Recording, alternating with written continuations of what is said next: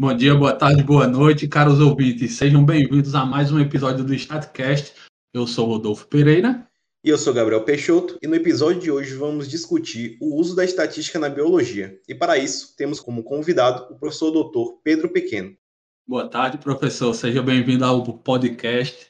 Muito obrigado, Rodolfo, Gabriel, pelo convite, pela oportunidade de conversar sobre estatística e biologia com vocês. Aproveito para parabenizá-los e, e, a equipe que está por trás aí do StatCast, que eu conheci recentemente, mas uma iniciativa bem interessante, né? bem legal para a popularização da estatística. Muito obrigado, professor. Se o senhor quiser começar se apresentando aí para a galera, falando sobre o senhor, sua área, fica à vontade. Bom, eu sou, eu me chamo Pedro, né? Pedro Pequeno, Pequeno é sobrenome mesmo, apelido. Eu sou biólogo, graduado em Ciências Biológicas, né, pela Universidade Federal do Amazonas. Sou mestre e doutor em Biologia com ênfase em Ecologia pelo Instituto Nacional de Pesquisas da Amazônia, o INPA.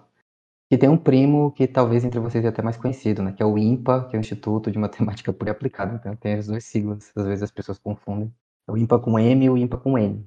Ah, que fica em Manaus também, no estado do Amazonas. Eu me graduei enfim, já faz um, mais de 10 anos.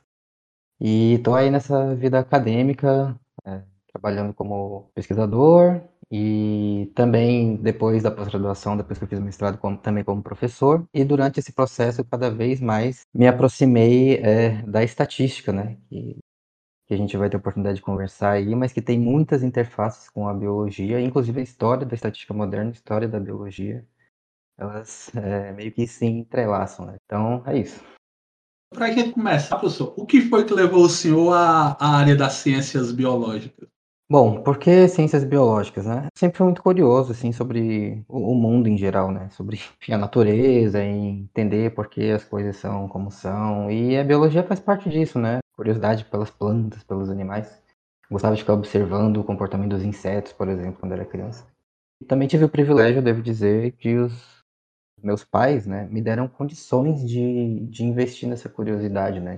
Por exemplo, quando eu era criança pequena, eles me davam livros, eu não sabia nem ler ainda, mas eu brincava com livros, né. Montava castelo, montava casa com livros, e aí depois isso foi criando a minha curiosidade para entender o que tinha nos livros. Então, assim, eu cresci cercado por livros. Meus pais tinham também esse, esse hábito muito forte de leitura, então isso foi uma coisa que eles transmitiram para mim também. E, mas, é claro, não teria seguido por esse caminho se não tivesse um interesse próprio, né? E então sempre fui muito curioso por isso desde criança. E também teve uma coisa assim que talvez um pouco simbólica que quando eu era criança, lá no começo dos anos 90, tem um filme, né, muito famoso que é o Jurassic Park que saiu em 1993, filme dos dinossauros, inclusive tem agora uma franquia. E, e esse filme também ele foi de certa forma emblemático, eu acho, ele botou uma coisa na minha cabeça, porque na época foi uma coisa muito revolucionária, né? Tipo, os efeitos visuais eram muito realistas em comparação ao que tinha aparecido até então. E além da coisa, da figura dos dinossauros em si, tinha o filme ele mostrava, ele, ele dava um pouco para uma ideia assim para as pessoas como era a vida de alguém que estudava, de um, um, cientista que estudava seres vivos, que estudava biologia, né?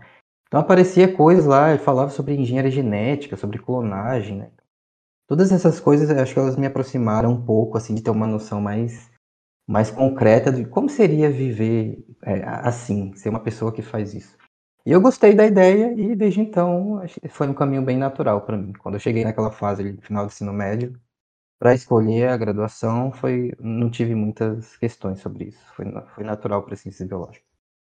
Tranquilo. E com relação às dificuldades na graduação, a gente sabe que não são poucas, mas quais foram as maiores ou mais marcantes que você teve e o que te ajudou a superar?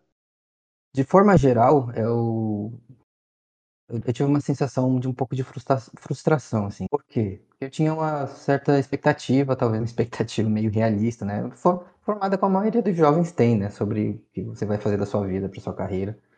Era assim, era baseada nas coisas que eu conhecia por conta própria, né? Fragmentadas, com base em filme, em cinema. E quando você entra no ensino superior de fato, você vê que a realidade, né?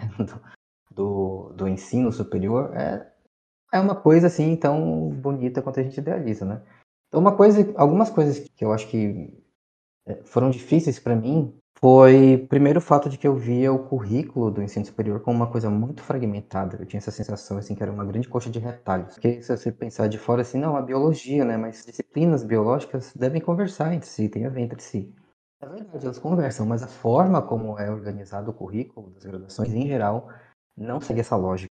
Eu lembro que eu tinha, não só eu, mas meus colegas também, tinha uma, uma dificuldade, assim, de encontrar as conexões, sabe? Tipo, o que que isso tem a ver com aquelas outras coisas que a gente está estudando naquela outra matéria, ó. E, e aí isso me dava uma sensação assim de um desorientação, né? Porque eu queria ter uma visão geral. E, e dentro do, do, currículo de ciências biológicas também tem as disciplinas, né? Tem matemática aplicada à biologia, por exemplo, tem estatística, tem a bioestatística, né?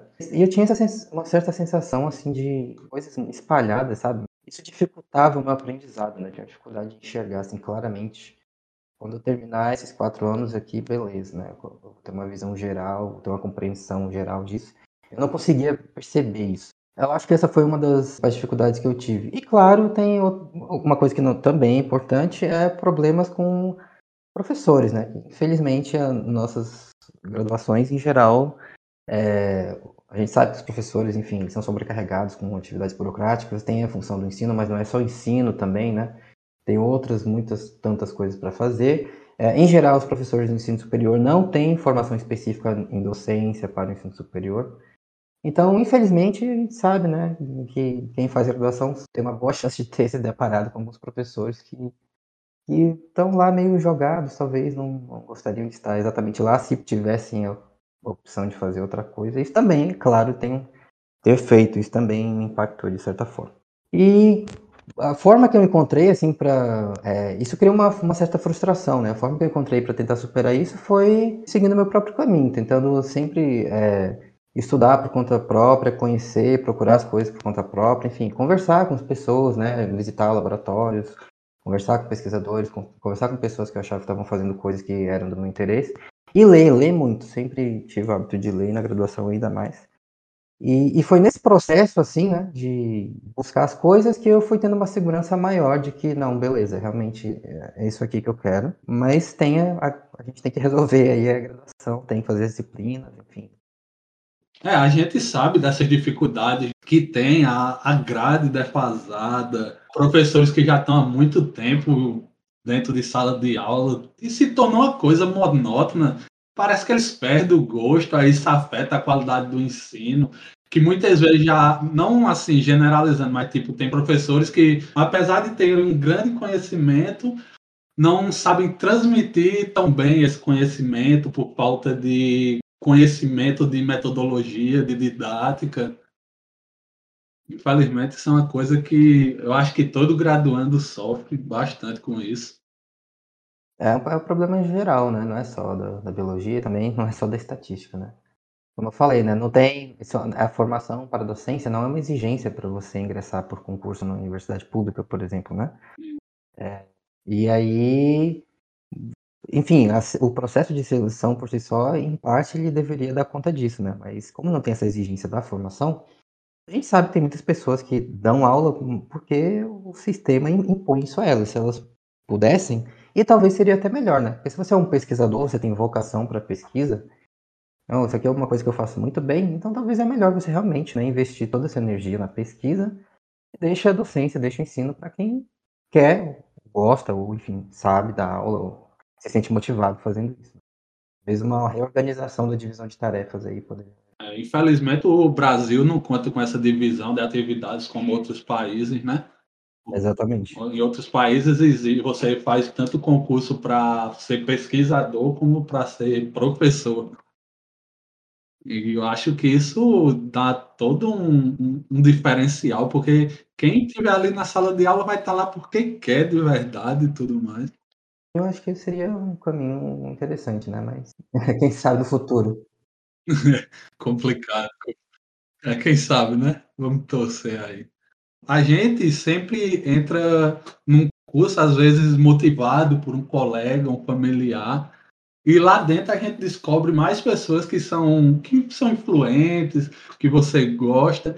Quem foi as pessoas que influenciou em toda a carreira do senhor, desde familiares a pessoas da, profissionais da área? Com relação à minha família, ninguém me induziu assim diretamente, até porque ninguém era dessa área, né? ninguém é das ciências biológicas. Né? Foi da minha geração em diante que, caso apareceram alguns biólogos, eu sou um deles. Minha irmã também é bióloga e também tenho dois primos biólogos, né? Foi uma coisa assim bem. Ninguém acertou nada, só aconteceu. Mas meus pais nunca falam, não, vai para esse caminho aqui. Mas eles sempre me deram a oportunidade, assim, me deram as condições, né, de, enfim, de ter estudado e sempre me incentivando a ler, a expressar minha curiosidade da forma que eu achasse melhor. Então, eu considero que isso foi uma influência positiva, né? Embora eles não tivessem direcionado, mas deram a oportunidade de fazer essa escolha. E depois que entrei no ensino superior, com certeza teve pessoas é, importantes, tanto na graduação quanto na pós-graduação, que, que me motivaram bastante, que me inspiraram de alguma forma. E, em particular, os professores que eu tive nesse caminho das ciências biológicas, professores de estatística que eu tive, que eu acho que foram alguns dos que mais me motivaram até. Foi é, com eles assim que eu tive uma compreensão, aquela coisa que eu falei, né, que eu vi muito coxa de retalho, o currículo, né, de coisa espalhada assim, meio sem conversar muito entre si. E nas disciplinas de estatística, alguns professores de estatística que eu tive, além de serem muito bons professores, terem uma boa didática e serem, claro, muito é, conhecedores, dominarem o assunto sobre o qual eles estavam falando, eles também me deram essa visão mais geral, porque estatística, né, é aquele é uma linguagem comum da ciência, né? Foi nessas aulas que eu tive essa. Pela primeira vez eu tive a oportunidade de ter essa visão assim mais sintética, mais global da coisa. Né? Como é que faz para você responder perguntas sobre o mundo real, com, com dados reais, né? E aí a estatística entra como uma forma de te auxiliar nisso, mas aí você pode investigar questões biológicas, mas não só questões biológicas, questões sobre o que você quiser. Eu acho que foi a partir desse momento aí, eles tiveram uma influência muito forte, tanto na minha motivação para continuar na própria biologia, mas também despertar esse interesse já é, pensando mais para o lado de, da, da própria estatística. Tanto aplicada à biologia, mas na estatística em geral também. Muito bom saber disso. Ah, aqui também a gente conta com ótimos professores, professores que têm esse cuidado de estar tá motivando a gente. Alguns não, né? Mas é, nada é perfeito. Mas a gente conta com bons professores que motivam, que ajudam aquela galera que tem uma condição pior. Eles sempre estão ali procurando aluno para dar uma bolsa. Pô, vamos desenvolver um PIBIC, algo do tipo, para dar aquela moral. É, é, sempre, é sempre importante destacar isso, porque dentro da faculdade não é só estar tá estudando, tem toda a questão psicológica também. E esse contato dos professores dessa forma com os alunos, muitas vezes, pode salvar uma graduação a motivação né, que a pessoa tem para continuar. A gente sabe que existe uma taxa de evasão extremamente alta né, no, no, ensino brasileiro, no ensino básico e no ensino superior também. Você entra com turma de dezenas de alunos, né, e aí forma 10, tem curso que forma 5, forma 2, forma 1. Em parte, isso é. As pessoas vão se desmotivando ao longo do caminho. E eu mesmo me desmotivei, como eu falei, né? No primeiro ano, eu lembro que no final do primeiro ano da graduação, eu estava bem desmotivado. Eu cheguei a considerar a possibilidade de sair. Ou de de desistir ou de trocar de curso, talvez para outra graduação. É, nada a ver com a biologia, assim, outra coisa. Eu cheguei a pensar nisso, mas aí, enfim, passou um tempo, né? Meditando melhor sobre isso. Não, isso aqui eu gosto, né? Essa dificuldade, assim, com, com a forma como o ensino, o sistema é organizado, mas, mas não é que eu não gosto da biologia. Eu gosto da biologia, então vou investir nela. E, e aí eu fui seguindo até completar. Mas isso faz muita diferença, né? E infelizmente nem todo mundo tem a oportunidade de encontrar essas pessoas que são um divisor de água na sua vida, assim, que, que realmente mostram, não, é, é isso aqui que você consegue, você gosta, você é bom nisso, você vai seguir. Eu, eu dei essa sorte, né? mas eu tenho colegas que não deram essa sorte, pelo contrário. Ah, infelizmente, existe essa, essas pessoas que, sei lá, se acham superior por estar onde estão e querem desmotivar o resto. Acho que talvez até medo, né, de ser superado, algo do tipo. Pode ter, em alguns casos, uma certa arrogância da pessoa mesmo, né?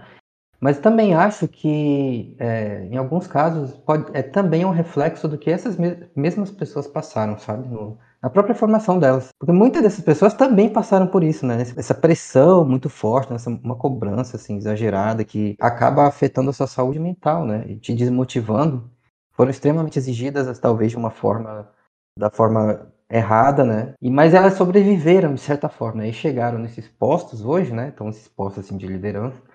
E aí tem uma galera que pensa que, não, se eu passei por isso, todo mundo tem que passar também, né? Já ouvi algumas pessoas falarem isso literalmente. Ah, quando, na, na minha época não sei como, né? Então, vocês vão ter que fazer também. Quando, na verdade, é porque estava errado, né? Não era para ser assim. Não tem por que ser assim agora também, né?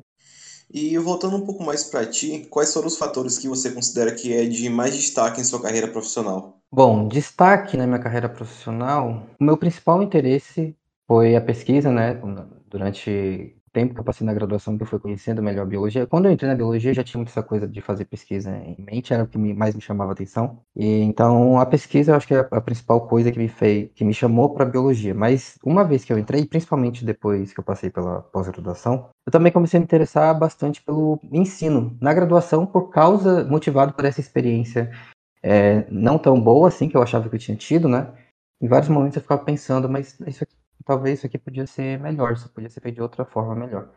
Então eu levei comigo essa ideia da graduação e quando eu cheguei na pós, que aí chegou a minha vez, né, depois que eu passei pela pós-graduação, naturalmente você vai para esse cargo de docência. Você pega uma bolsa de pós-graduação, né, você está no doutorado, por exemplo, dependendo da bolsa que você tem, faz parte da demanda da bolsa, né, das agências financiadoras principais do Brasil, da CAPES, né, por exemplo, você tem que dar aula, né.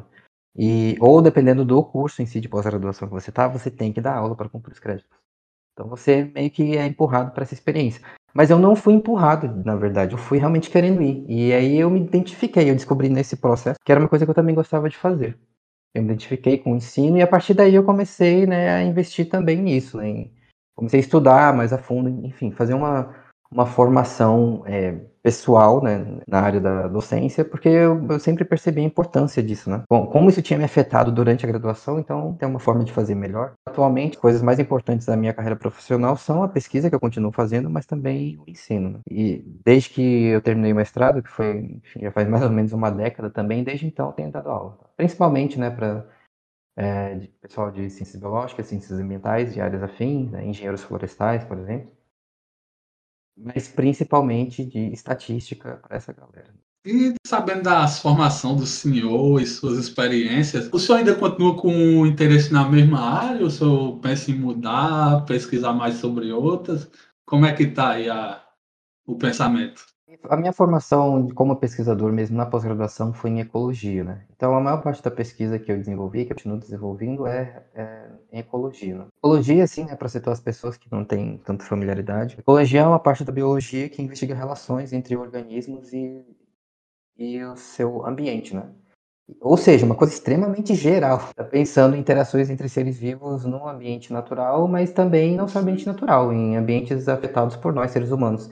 Inclusive como nós interagimos né, com o ambiente ao nosso redor, é, que efeitos nós temos sobre o ambiente e como esse ambiente nos influencia de volta. Aí, enfim, as pessoas estão vendo atualmente cada vez mais na mídia, nos jornais, né, aparecendo é, notícias sobre isso, mudança climática, desmatamento, então, e, e, todas essas coisas têm consequências, né?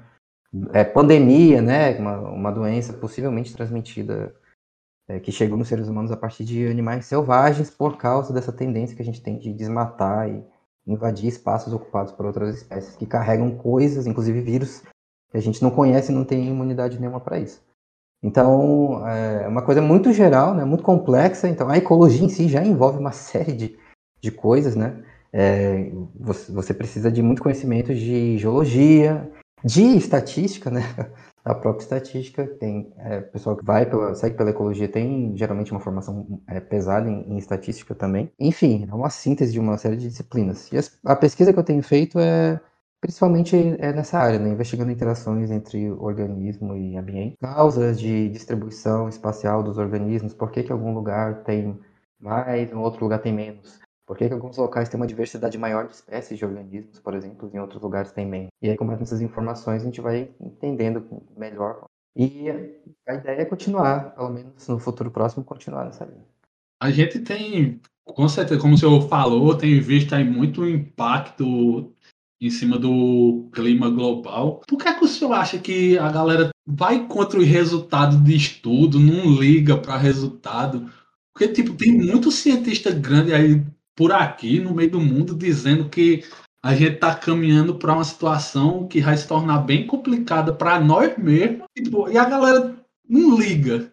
A gente pode imaginar algumas possíveis causas para isso, mas tem uma que, para mim, é de longe a principal, é porque a gente tem evidência né, para isso, que é a deseducação. Né? A gente sabe que o ensino básico no nosso país é péssimo, e não é só no nosso país, é na maioria dos países do mundo. Mesmo países desenvolvidos, né? É, tipo os Estados Unidos, que é a maior economia do mundo ainda, né? Tem um sistema de educação básica que é um dos piores entre os países desenvolvidos. E E educação é, básica é uma coisa que faz parte da formação da mentalidade das pessoas numa fase crítica, né? Que é quando a gente está crescendo, infância, quando a gente está formando valores, está formando ideias, visões de mundo, né? E uma dessas visões de mundo é a visão da ciência, né? É o valor que você dá para a ciência, é a importância que você dá para a evidência em oposição à, à especulação, ao achismo, a, a preconceitos, por exemplo. Então, se isso não é uma coisa que é muito bem plantada e valorizada na infância, eu acho que é, é inevitável, né? O, o, resultado mais provável é, é isso, é quando as pessoas ficarem adultas, tanto faz quem está falando, né? Tanto faz que ah, qual a evidência, quantas pesquisas, não interessa. Isso, isso não tem valor, né? Por si só. A pessoa não aprendeu a valorizar isso. É, a evidência acima de, de especulação, né? das nossas opiniões vagas. Esse apreço por dados, né? Por entender o mundo a partir do próprio mundo. Então, isso cria um problema. E aí, trazendo para nossa situação aqui local do Brasil, é, isso é bem claro, né? Nosso, nosso ensino básico é, é, é, muito defasado, é muito antiquado, é muito ruim. Avaliações internacionais aí repetidamente mostrando que o Brasil tem um dos piores sistemas de ensino básico entre dezenas de países avaliados. Com todo esse problema de, da defasagem do ensino básico e a falta de valorização da ciência que a gente tem no país, e sobretudo nessa fase de formação, né, na infância, é, a juventude, eu acho que o resultado é, provável disso tudo é, é isso que a gente está vendo agora, né? Negacionismo e esse tipo de coisa. Complicado. O pessoal não aprende o valor de um estudo científico Aí fica aquela opinião de alguém que não tem conhecimento tem o mesmo valor de alguém que tem.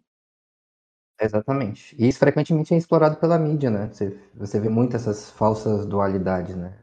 Apresenta uma coisa aqui, outra coisa, como se fossem equivalentes, mas na verdade é, é uma, da, uma forma de que mais cria confusão do que ajuda as pessoas a, a tomarem decisões. Né? Infelizmente, hoje tudo gira em torno de capital, mas sei lá, eu queria acreditar que tem pessoa por aí que se preocupa com a mídia de qualidade, tem respeito por, por informação e dados. Porque, sinceramente, hoje é complicado você saber em quem acreditar. É verdade. É, mas eu acho que tem, né? Eu acho que tem muita gente. Acho que com, com popularização da internet, né? Esse, esse tipo de formato aqui que a gente está usando, podcast, esse tipo de coisa, é, você tem canais, né? Que você pode escolher. É, canais de informação, canais de comunicação, de mídia, é, inclusive específicos né, sobre sistemas, sobre ciência, divulgação de ciência, comunicação científica. E o, o, problema é que, assim, isso fica ao seu critério, né? Qualquer pessoa pode escolher. Mas se isso não é um valor para você, se isso não foi um valor na sua formação, é difícil você procurar essas coisas. Quem procura isso são as pessoas que valorizam a ciência, né? Porque aprendeu que isso era importante.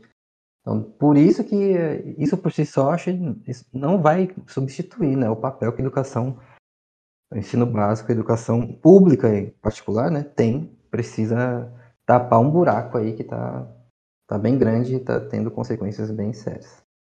Até me expressei mal, eu estava falando mesmo, era já nesse âmbito de grande visibilidade, como Hoje em dia não, porque as emissoras já vêm aí caindo com a sua visibilidade ano após ano a galera tá parando de assistir televisão, mas até grandes mídias digitais mesmo do mundo do, da internet deveriam, eu acho que dar uma valorizada nesse pessoal, dar uma impulsionada, o YouTube, próprio Spotify, essas plataformas, acho que deveria dar mais uma impulsionada nisso. Talvez incentivos, né, para esse tipo de, de conteúdo. Mas é um sonho um pouco distante ainda, né? Então, a gente está aqui fazendo a parte da gente, fazendo nossa divulgação e torce para alcançar o máximo de gente que conseguir. Voltando um pouco para a área da biologia e estatística. A sua graduação foi em ciências biológicas, o mestrado e doutorado foi em biologia, voltado para ecologia. E como e quando foi que surgiu esse interesse pela estatística em si? É, ficou, eu mencionei em parte já, né? Eu tive a sorte de ter bons professores de estatística, tanto na graduação quanto na pós-graduação, mas principalmente na pós, né? Porque como eu falei, ecologia é uma área da biologia que usa, é, não só usa, né? É, desenvolve e cria ativamente métodos estatísticos. Inclusive existem vários ecólogos de formação que migraram depois para estatística e viraram estatísticos profissionais, justamente porque existe essa ponte, né? É uma galera que se comunica muito, né? muito próximo. Você tem periódicos científicos, por exemplo, né, que são especializados em publicar artigos é, de métodos estatísticos para ecologia, né? E aí você tem estatísticos e ecólogos trabalhando junto, né? Então, esse mundo, né, essa realidade ficou mais evidente para mim e também foi a partir daí que eu comecei a criar um interesse mais forte por isso. Eu também sempre tive um interesse é, muito grande pela história da ciência e, enfim, por que, que as coisas que a gente faz hoje são assim, né? De onde que veio isso? E aí, quando você começa a estudar a história da ciência, você naturalmente vai também pela história da estatística, né? E a história da estatística e da ciência, como eu falei, também tem muito em comum com a história da biologia, porque a estatística moderna e a ciência moderna, elas nasceram, né, mais ou menos no último século, nos últimos 100 anos, em grande parte graças a biólogos, né, ou pessoas que estavam investigando problemas biológicos, né, lá no final do século XIX, começo do século XX, né. Aquela galera lá, tipo, tô falando, tipo, é, Francis Galton, Carl Pearson, né, é, Ronald Fisher, é, o William Gossett, né, do, o Student lá, então toda essa galera eles estavam primariamente interessados em res, é, responder perguntas, né, lá do século XIX ainda da biologia, em particular da biologia evolutiva, né, ideias evolucionistas que tinham acabado de surgir ali com, com Charles Darwin e o, Alfred Wallace. E, e, eles trabalharam muito, né, uma série de artigos científicos publicados sobre isso, e daí desmembramentos disso que acabaram levando às generalizações que as pessoas usam na estatística até hoje, né é, né, ferramentas básicas populares na estatística, né? Teste T, né? regressão, popularização depois do método de máxima verossimilhança. Então, é, tem muito em comum, né? Na história, quando você começa a olhar mais profundamente para a história, você percebe que tem muito em comum, né? A história da ciência, da estatística e da biologia modernas. Então, isso também naturalmente me é, chamou a minha, minha atenção e desde então eu tenho, sempre que eu posso, estudado mais e aprendido mais sobre isso e também sempre que eu posso tentado comunicar mais essas histórias. Porque eu acho que isso tem um papel pedagógico, didático bem legal também atualmente. É, quando você vai ensinar, explicar algum tema, ensinar alguma ideia, algum conceito, né, que pode ser mais abstrato para algumas pessoas, é, eu acho que é uma, for uma forma interessante, bastante útil de, de que você pode usar para ensinar estatística, é chamar a atenção e apresentar uh, para as pessoas os problemas reais, concretos, as pessoas que criaram esses métodos estavam pensando, né? O que eles tinham em mente quando eles criaram isso. E aí isso ajuda a criar uma ponte, né? Entre algumas ideias que podem ser um pouco mais abstratas para algumas pessoas e, e coisas, enfim, palpáveis, mais é, concretas, né? Ajuda a assimilar essas ideias. Então, tem, eu tenho um interesse tanto do ponto de vista assim, acadêmico mesmo, mas eu também acho que é uma ferramenta útil para o próprio ensino, tá? uma ferramenta didática muito útil. Com certeza. Ah, o senhor falou sobre profissionais da ecologia que migraram para se tornar estatísticos profissionais. O senhor acha que essa migração, tanto de um estatístico para a área de ecologia, como de um biólogo que vai para a área de estatística, o senhor acha que é muito difícil, que é boa? Como é? Qual é a visão do senhor sobre essas migrações que podem acontecer? Eu acho assim, existe é, embora a biologia historicamente tenha esse contato com a estatística e vice-versa, a maioria das pessoas né, que vão para a biologia, para, vão cursar uma graduação em ciências biológicas, por exemplo, não são esse tipo de pessoa, né? não tem muita afinidade por números, por matemática, né? e, e, inclusive tem até tem muitos memes entre os próprios biólogos, né, que é, mostrando que a pessoa tá, tem na cabeça antes de entrar na graduação, aí tem fotinho do, da plantinha, do animal. Aí quando ela entra, aparece um monte de números, né? Sim, não é o perfil geral que atrai as pessoas para a biologia. Porém, tem duas coisas. Tem aquelas pessoas que não são atraídas por isso, mas ao descobrirem esse mundo, elas se sentem atraídas, elas acham interessante, e elas têm essa tendência natural, né? Por exemplo, eu sou uma dessas pessoas. Não fui atraído por isso, mas uma vez que conheci, passei a me interessar. E também tem o oposto também pode acontecer, né? Tem gente que, que vai da biologia e migra para estatística, mas da estatística também e, e migra para biologia, é, geralmente na procura, né, de uma de, uma área específica de atuação, né? Quero um, algum tipo de problema que eu quero ajudar a resolver.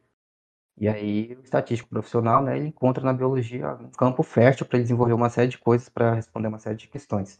tem muitos estatísticos profissionais também que, que fazem isso, que publicam artigos em revistas de ecologia, por exemplo, né? Que eles estão propondo métodos para resolver questões que interessam em geral aos ecólogos. Então, eu acho que não é uma transição é, difícil do, do ponto de vista assim de uma vez que você tem o interesse e a motivação, normalmente são aquelas pessoas que já têm uma afinidade, né, pelo tema. Então, não, a, a transição não é difícil. Lá no estudo da graduação, a gente, além da estatística e da matemática, a gente vê também estuda bastante a área de probabilidade.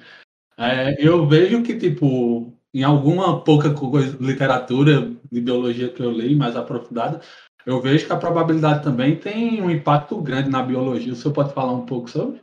Com certeza, acho que tem impacto em tudo, né? Essas ferramentas matemáticas e estatísticas gerais, ela tem impacto em tudo, porque como eu falei, essa é a linguagem que a ciência encontrou para se tornar operacional, né? Para sair da abstração e responder perguntas sobre o mundo real. Então, onde você encontra, onde isso é útil para responder uma pergunta, tem gente usando isso. Na biologia, a, a probabilidade, ela, até hoje, ela tem um papel muito forte no próprio ensino da biologia, principalmente onde? No ensino da genética. Até hoje, inclusive se você for olhar livros, textos do ensino médio, você vai encontrar, né? É, não sei se vocês lembram, mas provavelmente vocês viram isso no ensino médio também, né? É, aquelas regras fundamentais de genética, leis de Mendel, né? Experimentos com ervilha, aquelas coisas lá. Como é que faz para você saber a probabilidade que os filhos vão nascer com uma dada característica com base nas características genéticas dos pais, ou dos avós, ou enfim, dos ancestrais? A gente usa muita estatística para pesquisa de mercado, pesquisas políticas e tudo mais, mas tipo, como são. Como é a pesquisa estatística aplicada na biologia? Etapa, tipo de dados, como, como é isso? O tipo de pesquisa biológica que geralmente aparece na mídia é pesquisa envolvendo saúde, né? Por exemplo, agora na pandemia apareceu um monte, né? Um monte de matéria sobre estudos feitos para testar a eficácia de medicamentos, né? coisas do tipo. Então, as etapas do, do uso da estatística na biologia são as mesmas etapas que, que você segue na pesquisa científica em geral, em qualquer disciplina, né? É, você tem pessoas interessadas em responder alguma questão sobre alguma coisa. Então vem a etapa inicial fundamental que é o delineamento amostral, né? Como a gente vai conseguir coletar dados para responder essa pergunta. Essa é uma parte bem importante para os biólogos. No caso específico da biologia, de, dependendo da área específica da biologia que você atua, né? Naturalmente você vai estar mais propenso a fazer experimentos, por exemplo, né? experimentos é, manipulativos, experimentos feitos em laboratório, por exemplo, ou talvez você vai estar mais propenso a fazer estudos de campo, né? Que você coleta dados em campo. E, enfim, um ambiente natural, e você vai investigar relações né, entre variáveis com base né, nessas observações que você fez.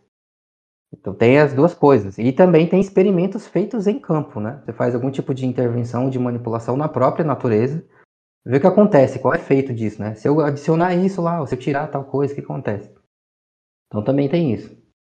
E além disso, você tem, é, além do, desses tipos de estudo, tipos de delineamento, né?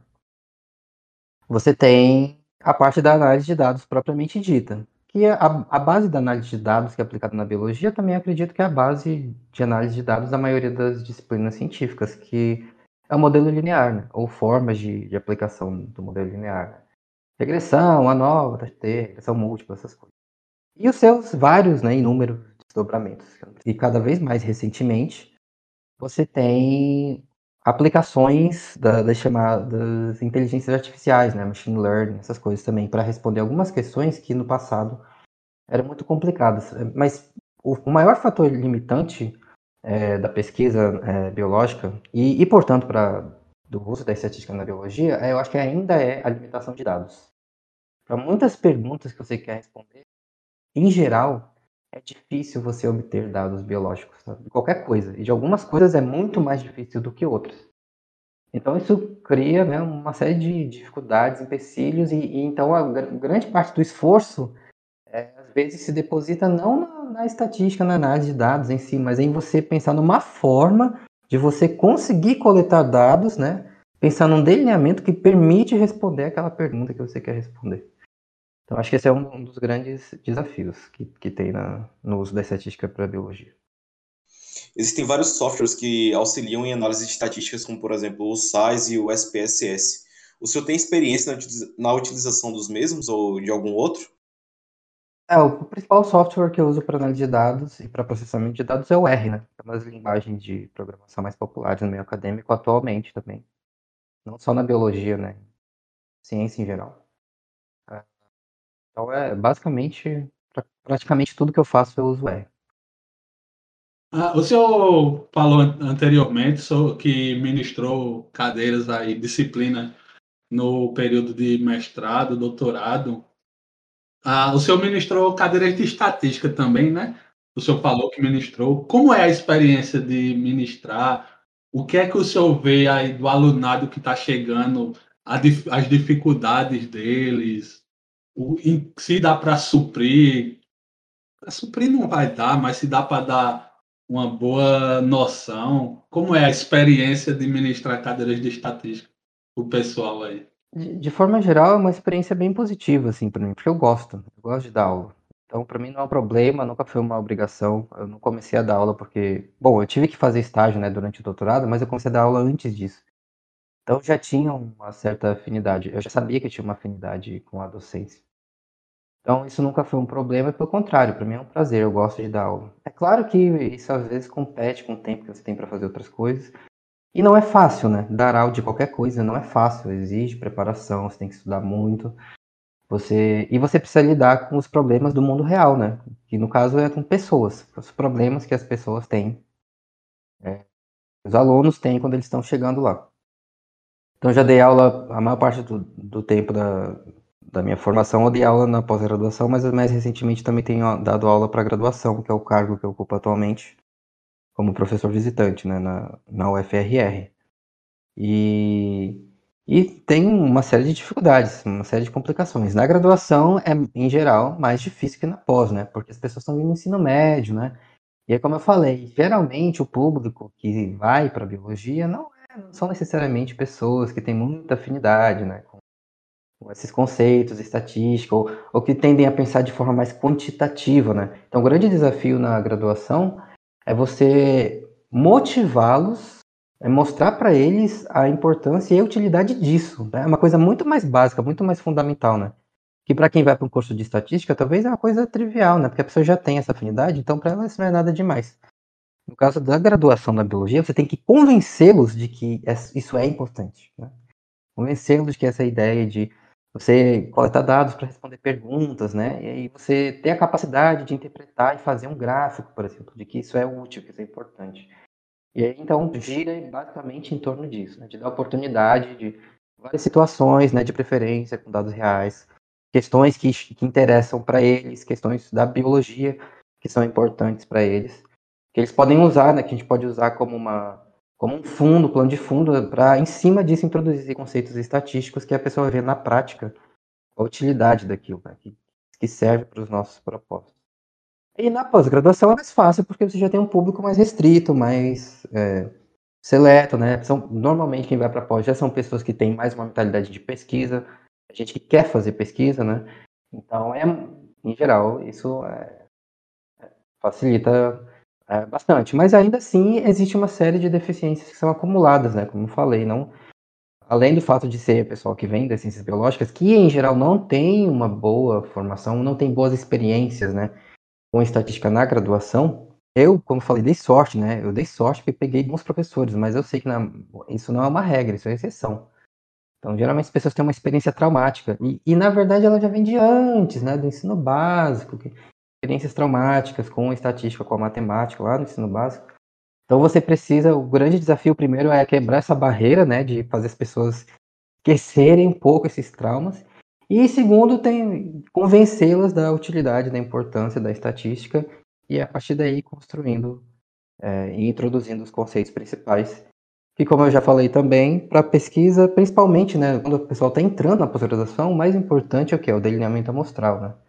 Você ter a capacidade de, de pegar uma questão, uma pergunta clara e, e transformar isso em uma coisa que você consegue coletar dados para responder.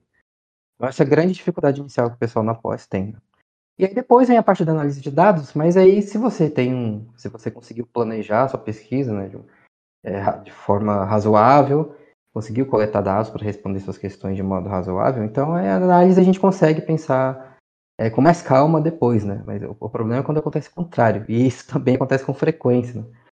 Pessoas têm muita dúvida, muito problema com delineamento, e aí às vezes não têm acesso, né? Uma, uma orientação melhor, e aí acaba às vezes fazendo umas coisas, uns delineamentos meio ruins, assim, que não permite responder o que a pessoa quer saber, e então essa é para mim ainda eu vejo como uma das grandes dificuldades. E portanto, um dos pontos onde a estatística é mais importante, mais necessária, é ajudar principalmente no delineamento. Então, primeiramente tem que desconstruir essa imagem da estatística sendo um, um bicho-papão, que muita gente. Exatamente. É, uma, é medo mesmo, né? Traumas deixa as pessoas com medo. Então, calma, relaxa, sem ansiedade. E aí, a partir de, de, dessa aproximação, né? E usando essas ferramentas que eu já falei, né? Tipo, mostrar que, olha, a, a biologia e a estatística estão de mãos dadas desde sempre, desde que elas surgiram, tá? Né? Tem estatísticos que viraram estatísticos porque estavam querendo responder perguntas biológicas, né? E, e vice-versa. Então, isso tudo vai ajudando a criar uma, uma familiaridade, né? Uma aproximação. E aí fica mais fácil trabalhar a partir disso. E aproveitando que a gente entrou no assunto, é, levando em conta a experiência que o senhor tem, quais é, conteúdos estatísticos é, você acredita que são essenciais para quem utiliza estatística, mas não tem, na, mas não tem formação na área, justamente para a gente evitar que aconteçam esses problemas? Bom, o, fato geral é que a maioria dos usuários de estatística não são estatísticos profissionais, né? Então, isso já isso cria um impasse natural, né? Então você vai ter que explicar para o público que normalmente são pessoas que não são da área. E aí como é que faz? Então tem alguns, algumas formas, né, com alguns desses exemplos que eu já falei, mas esses exemplos eles são só meios de tentar aproximar a estatística das pessoas para entender o valor, né? Agora os conceitos em si quais seriam conceitos mais úteis, eu acho, para cientistas em particular, são os conceitos fundamentais de delineamento amostral, como eu já falei, né? É, você ter a capacidade de planejar uma pesquisa que, em que você vai coletar dados que permitem responder a pergunta que você quer responder. Então, você vai fazer um experimento, então tem algumas regras gerais que você pode ajudar a fazer isso da melhor forma possível, né? reduzindo ao máximo a incerteza. Ou, principalmente na biologia, pessoas que trabalham com dados observacionais, né? ou ou vão coletar esses próprios dados, ou hoje em dia, cada vez mais, com o avanço de várias tecnologias, você tem bancos de dados e dados obtidos de uma série de coisas que servem para responder questões biológicas, mas que não necessariamente foram coletados com um, um, um, projeto específico de pesquisa em mente. Eles estão aí, estão disponíveis, né? Alguém pode ir lá e pegar, mas ninguém planejou originalmente que aquilo seja usado para pesquisa tal. Então, como é que faz, né, para combinar essas informações? E aí entra então mais uma grande utilidade da, da, da estatística. Como é que você faz para trabalhar investigando é, questões que envolvem causalidade, por exemplo? Não é quero falar, falar de causa e efeito, mas aí eu tenho esses dados que eu coletei, observacionais, com possivelmente uma série de coisas confundindo minhas conclusões lá. Como é que faz? Então, acho que uma, uma grande ideia para cientistas é entender os conceitos fundamentais de delineamento. E para além disso, é, capacidade de, de fazer e ler gráficos, que eu acho que também é uma coisa extremamente importante. Por quê? Porque justamente como a maioria das pessoas é, que usam estatística não são estatísticos, então é, é uma galera que não tem tanta facilidade com abstração. Né? Então, quanto mais a gente consegue pegar abstrações e transformar em coisas concretas, especialmente coisas visuais, a pessoa consegue literalmente enxergar, facilita muito, ajuda muito a, pessoas a, a, entenderem as ideias, né? Então, sempre dou muita ênfase para isso também na, nas disciplinas que eu tenho oferecido. Em visualização de dados, né? Porque ajuda a diminuir muito a distância entre os conceitos que podem parecer abstratos, mas você consegue literalmente enxergar e assim entender a, a utilidade, a aplicação de uma forma mais direta. E para o pesquisador em si que vai analisar seus próprios dados, o mais fundamental é entender o modelo linear, eu acho, né? Que é esse essa grande base da, do que a gente costuma chamar de forma geral de análise estatística, né? Entender esses conceitos básicos de medir relações entre variáveis, como representar essas relações usando é, o modelo linear, como mede incerteza associada às estimativas que você faz. Então, acho que isso é o principal. Isso pensando no público acadêmico, né? Sim, basicamente cientistas ou pessoas que vão é, desenvolver projetos de pesquisa é, científica. Mesmo que não seja a pessoa não está pensando uma carreira, né? Não vou ser um cientista de carreira, mas se você está na pós-graduação, você invariavelmente vai fazer pesquisa, então você vai fazer ciência. Né? Então a maioria dos cientistas, na verdade, não são os cientistas de carreira mesmo, né, que é professor universitário, são alunos de pós. Então essas ideias são muito importantes para eles. E, mas pro, saindo da academia, indo para o público geral, eu também acho que existe uma grande necessidade de popularizar essa habilidade básica de ler e interpretar gráficos, né? porque isso aparece o tempo todo para qualquer pessoa, para cidadãos leigos em geral. E as pessoas tomam decisões com base nisso, né? Tomam decisões individuais e decisões sobre a sociedade também. Então acho que essa é uma, é uma ideia simples, mas tão útil que valeria a pena se ela tivesse uma atenção maior é, tanto na graduação quanto no ensino básico, na, na, na escola é, básica das pessoas. Né? Dois pontos que eu vou destacar dessa fala magnífica do senhor. Ah, primeiramente, destacar também assim a literatura, né? A leitura é uma coisa extremamente importante. Então, para aquela galera que quer se aprofundar em estatística e não é da área, tem um professor nosso que sempre sempre que pode estar tá recomendando aí o Estatística Básica do Busab. Professor Juarez, um abraço aí para o senhor. Leia o Busab, já diria aí. Se tiver mais alguma literatura que o senhor queira, porque, tipo, eu acho que é uma coisa que não nos é passada é o valor da leitura e tudo mais. Se tiver mais algum livro aí que o senhor queira destacar? Sempre recomendo para as pessoas que, estão, que querem uma introdução à estatística que não tem formação em estatística, eu recomendo um livro chamado Estatística sem Matemática. Justamente um livro que, que pensa nessas pessoas que foram traumatizadas de alguma forma. E aí ele tenta trabalhar esses conceitos fundamentais de delineamento amostral e de análise estatística da forma mais visual e intuitiva possível, né? com base em gráficos. É um livro escrito pelo William Magnusson, que é um pesquisador do INPA também, Instituto Nacional de Pesquisa da Amazônia, Guilherme Mourão, que é um, um, professor da UFMT, se não me engano, e a Flávia Costa, que também é pesquisadora do INPA.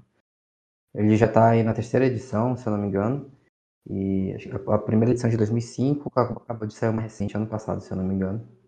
Você encontra na internet, é fácil, não é muito caro também, tem 120 e poucas páginas, eu acho. É um livro bem introdutório, assim, bem basicão mesmo. Né? Sabemos que, tipo, o senhor, como o senhor já falou, é um usuário do R. Qual é a principal vantagem que o senhor vê na utilização dele? Tem as vantagens relativas e vantagens absolutas, né? Então, como eu falei, dependendo da, do uso que você quiser fazer, talvez o R não vai ser a melhor linguagem para você. Mas tem algumas vantagens absolutas, eu acho, que se aplicam, não se aplicam só ao R, se aplicam a outras linguagens também. Primeiro, ele é gratuito, né? Isso por si só eu acho que já é uma grande vantagem. Segundo, atualmente você tem uma comunidade enorme de pessoas, de desenvolvedores, né? E você tem muitos recursos online é, para aprender. Cursos, né? É, enfim, scripts, né? Aqueles conjuntos de comandos prontos. Você tem um monte de tutoriais de pessoas que publicam um monte de página na internet. Como fazer não sei o que no R, como fazer não sei o que lá no R. Tem trocentos fóruns. Então, hoje é muito fácil você aprender R por conta própria, se você quiser é uma facilidade que eu não tinha, por exemplo, quando eu comecei a estudar R, né, é 10 anos, um pouco mais. E então é, é, relativamente fácil, os recursos estão aí. Então você falou, né? Você precisa estudar, tem que ler, tem que ler muito, tem que estudar muito. Mas os recursos existem e são acessíveis. Então, se você quiser, você aprende. Não são necessariamente vantagens só do R, né? Mas se você quiser aprender R, tá aí. É, ainda sobre a importância da estatística e a sua presença em grande parte das graduações você pode contar para a gente como é a abordagem desse conhecimento no, no, ensino de ciências biológicas e você acha que é suficiente ou diria que tem algo para melhorar? Eu acho que tem muito para melhorar. Tem essas barreiras naturais sobre as que eu já falei, né? Então, o ensino da estatística para biologia, ou talvez de forma geral para não estatísticos, né? Eu acho que ele precisa ser pensado nesses termos. Ah, o que o está atraindo, o que está motivando as pessoas a fazer então, numa graduação de um tema qualquer, que uma pessoa que não está se tornando um estatístico, especialista em estatística, um estatístico profissional, provavelmente são questões que têm a ver com outras coisas. Então, acho que o caminho natural para você motivar o ensino da estatística é ressaltando esses problemas, essas perguntas. No caso dos biólogos, perguntas sobre biologia, questões biológicas. Né? Questões biológicas que interessam os alunos, que eles querem saber como. Se eu realmente quisesse responder essa pergunta no mundo real, como eu faria, né? Como a gente coletaria dados para responder isso? Então, acho que essa, esse é o norte que orienta a didática do, do ensino da estatística para biologia, que deveria orientar. E, porém, em geral não é assim. Né? Essa é a exceção. Normalmente, como que é? é? É frequentemente que acontece é que quem dá aula das disciplinas iniciais de estatística, ou também de matemática aplicada à biologia, por exemplo, para biologia, são pessoas dos departamentos de ciências exatas das universidades. Então você acaba tendo um choque de culturas, digamos assim. Porque o professor, ele não tem muita afinidade com biologia, nem com biólogos, e ele acha os alunos burros. E os alunos acham o professor ruim porque ele não fala a linguagem que eles entendem. E aí você fica com esse problema de é essencialmente um problema de comunicação, né?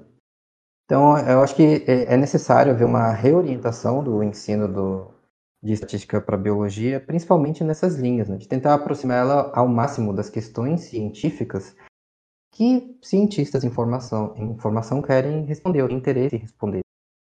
Uma vez que eles entendem a utilidade da estatística, aí é muito, muito fácil. Depois que você quebra essa barreira, é muito fácil. Ele percebe que não é uma coisa que as pessoas fazem porque são obrigadas ou porque é, é, alguém está dizendo você tem que saber, ou se você não souber, você é burro, coisa do tipo a pessoa percebe que é útil, que ela consegue fazer aquilo que ela quer fazer usando esses métodos, né? E, e em geral, métodos relativamente simples, né? Conceitos bem gerais.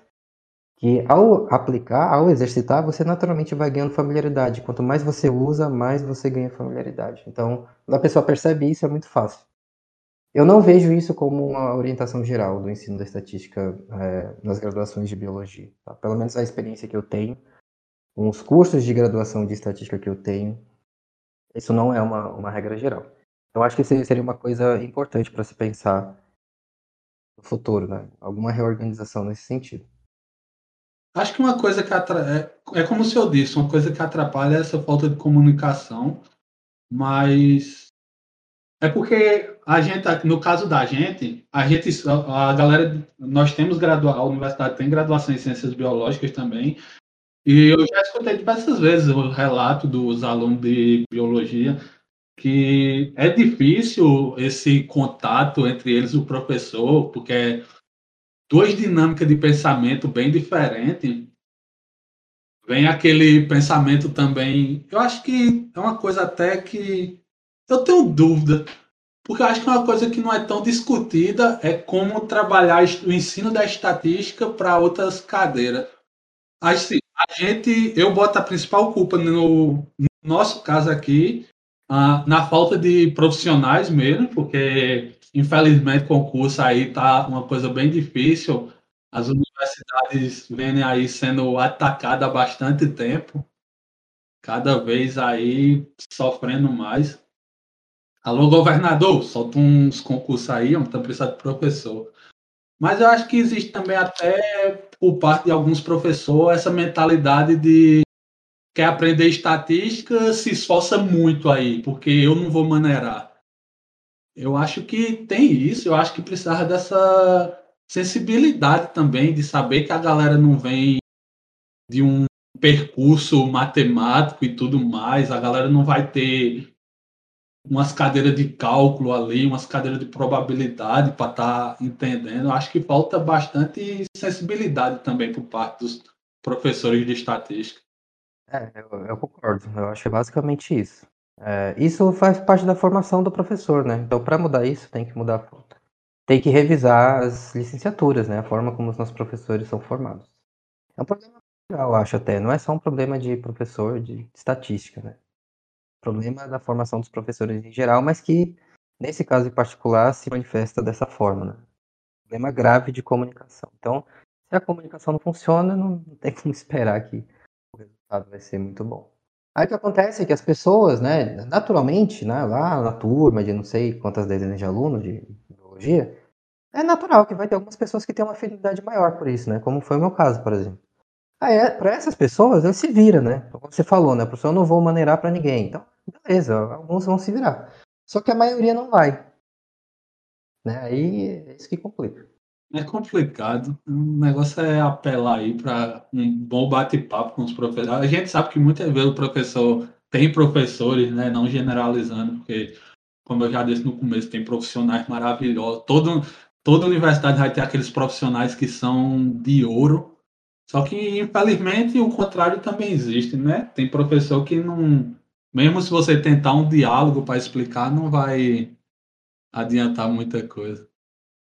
É, e conversando também com uns amigos que eu tenho na biologia aqui, no nosso caso da UEPB, eu até me assustei, pô, porque você vê que bioestatística lá para eles vai descritiva até inferência. Então você pega uma cadeira dessa e um semestre para alguém que não tem base vamos dizer assim, preparatória para pagar isso é muito pesado.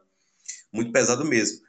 E assusta, realmente assusta. E o pessoal precisa desse conhecimento para produzir conteúdo de qualidade futuramente. Então, você dá esse choque aí, adianta em quê? Prejudica os dois lados. Exatamente. É, esse é um problema que eu experimentei na prática quando comecei a dar aula para graduação, né? Porque o currículo, a ementa que eu recebi era exatamente isso.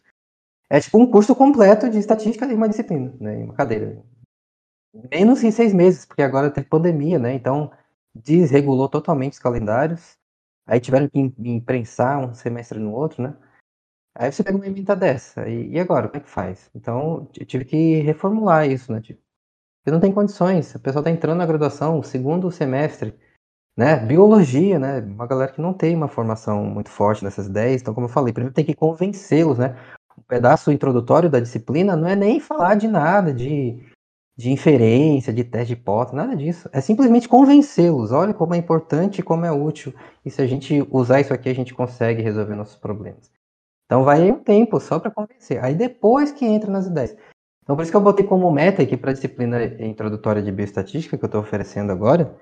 A meta não é, é, não é chegar em inferência, teste, hipótese, nada disso. É simplesmente convencê-los da importância da estatística e que todo mundo termine essa disciplina sabendo ler e fazer um gráfico.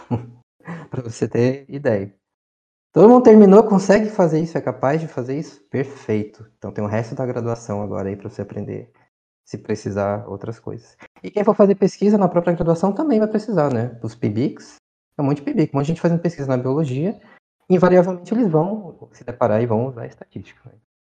Realmente não, não tem como fugir. Se você quiser fazer pesquisa, vai ter que a, a gente, como falado anteriormente, eu não sei como é a situação aí, mas aqui a gente sofre pela falta de profissionais concursados no momento. Eu... É um problema geral, né? Aqui também é um problema gravíssimo. Uma, uma das universidades brasileiras federais que mais tem déficit de professor por aluno, né? Mas é um problema geral. Ah, né? E isso inviabiliza uma coisa que eu acho magnífica, que são aquelas cadeiras de verão, os cursinhos de verão, que eu acho que eles poderiam ser utilizados exatamente para suprir essas necessidades.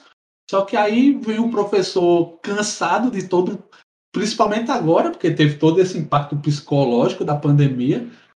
Aí vem esses períodos curtos, menores, e tipo, a mesma emenda para você dar em menos tempo. Vem eles com essa sobrecarga, que inviabiliza, porque, tipo, eles querendo ou não, eles têm que ter um momento de descanso que vai ser esse período de microférias que tem aí. E, infelizmente, acaba culminando na não poder estar tá fazendo esses cursinhos de verão. Eu acho que, se bem explorados, ajudariam bastante a, em todas as graduações. Foi uma possível ferramenta para ajudar nisso. Aqui, é, infelizmente, não existe essa cultura, né? até onde eu sei, de cursos de. esses cursos complementares, né? Entre os semestres. Não, na biologia que eu saiba não existe nenhum. Mas é, seria uma ferramenta útil, realmente. Essa situação local que eu estou vivendo aqui, temporariamente, que nos últimos anos, que é onde eu tenho morado e trabalhado, aqui em Roraima, na UFRR, né? É o estado, é, você vê, é o estado mais ao norte do Brasil, né? E mais distante dos centros de poder político e econômico do Brasil e também é um dos estados mais novos, mais jovens do Brasil, né? Então aqui tudo muito recente, né? O estado de Roraima nasceu exatamente com com a Constituição de 89, né? Então, ele é super jovem, assim, né? Uma, a criança dos estados. E, e é tudo recente, né? A universidade é super recente, é dos anos, começo dos anos 90, né? E a pós-graduação aqui é super recente, as pós-graduações aqui surgiram a partir dos anos 2000, olha como é, é novo. Então, tem uma série de coisas que não estão totalmente consolidadas, que estão no processo de consolidação aqui. E isso é um exemplo, né? Esses cursos de verão, aqui, aqui não existe essa cultura disso ainda. Ah, uma coisa que eu também eu acho que deveria existir, a, a Paraíba hoje conta com três grandes universidades públicas, que é a UFPB, a UFCG e a UEPB, E uma coisa que eu não vejo é parceria entre as universidades. Eu, eu não sei, não, faz sentido para mim, porque eu acho que deveriam ser todas colaborativas. Eu entendo que cada um tem seu percalço ali, tem suas tem seus problemas, mas eu só vejo como positivo uma parceria de, entre universidades de até estados vizinhos e tudo mais. Isso é uma coisa que eu consigo perceber aqui, né? Aqui tem uma, tem uma universidade federal, a UFRR, tem uma universidade estadual também, a UER. E, e também tem um campus do Instituto Nacional de Pesquisas da Amazônia, do INPA, né? E existem muitos projetos colaborativos né, entre essas instituições. Então, essa é uma coisa que também ajuda bastante. Sim, aqui tem o IFPB também, para depois a galera do IFPB não vir reclamar. Esqueci do IFPB. Eu acho que se existissem parcerias entre as universidades, sei lá, pelo menos uma vez por ano, ajeita algum evento junto, prepara algum uma semana de palestras junto. Eu acho que seria enriquecedor para todo mundo entre a comunidade, né? Isso. É, então, eu falei que tem, tem colaborações, mas realmente são colaborações assim, é um grupo de pesquisa, né, fazendo uma coisa específica. As comunidades das instituições em si realmente não são, não tem um vínculo muito forte. Nossa jornalista, melhoras para ela, Malu, a, essa semana teve adoentada com a chikungunya, chikungunya ah, infelizmente a gente não abriu, conseguiu abrir a caixa de perguntas no Instagram, mas nós divulgamos junto com o pessoal de Ciências Biológicas da universidade, até do mestrado, nós contamos também com mestrado em Ecologia aqui. E trouxemos algumas perguntas dos ouvintes para o senhor, professor. Então, a, a primeira pergunta é da Ana Gabriele, e ela perguntou por que é tão difícil para os professores de estatística associar os conteúdos de biologia para ensinar na área de bioestatística. É o nosso grande problema. Olha, eu acho que, eu acho que é difícil, é do ponto de vista do aluno que vem da formação da biologia, mas é, também é, é difícil para a pessoa que vem da formação da estatística falar para um público diferente, né? Por quê? Porque em geral é difícil para a gente né, se comunicar com, um público, com pessoas que têm um background, enfim, tem uma formação diferente da nossa. Não, não é uma coisa que você é, simplesmente é, sabe, né, descobre subitamente. É, é uma coisa que existe treino, que existe formação. Você vai aprendendo a como fazer isso. Então, por isso que eu falei, precisa de ter um investimento disso na formação do professor, né? Se for um professor, no caso da graduação, uma, tem que ter um investimento na formação do professor para a licenciatura. Isso. Se é para dar ensino na, na pós-graduação, então precisa também, de alguma forma, ter um investimento na formação do professor para o ensino é, de pós-graduação. É, a forma que eu já falei, que eu, que eu acho que é uma, uma forma que também não é uma coisa que eu inventei, né? É uma coisa que as pessoas estão estudando isso aí há algum tempo, pensando em formas de diminuir essa distância, facilitar essa comunicação, e uma forma particularmente eficaz de fazer isso é, é como eu falei, né? É você trazer para frente, não é, no primeiro momento, pelo menos, não a estatística em si, mas os problemas que a estatística permite responder, permite resolver. E aí, uma vez que as pessoas percebem isso e se convencem dessa importância, aí é muito mais fácil. Né? Então, acho que seria importante ter uma reorientação do, do ensino da estatística para a biologia nesse sentido. Eu imagino que esse deve ser um problema que ocorre também com outras áreas, né, que não só a biologia, que pessoas que também não têm uma formação muito forte, não têm muita afinidade com estatística ou com matemática, no, enfim, no ensino médio ou na graduação, quando a pessoa chega na pós e se depara com isso, né, para fazer pesquisa. Eu acho que esse é um caminho.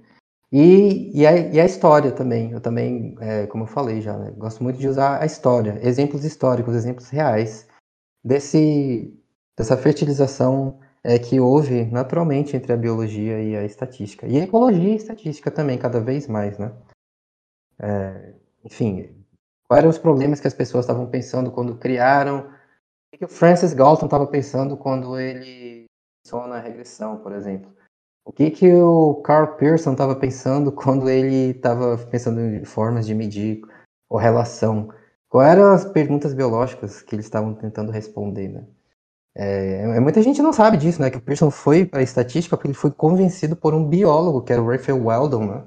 Que era um cara que estava estudando evolução, né? Ele convenceu ele, olha, eu tenho essas, esses problemas, eu tenho esse monte de dados aqui, me ajuda.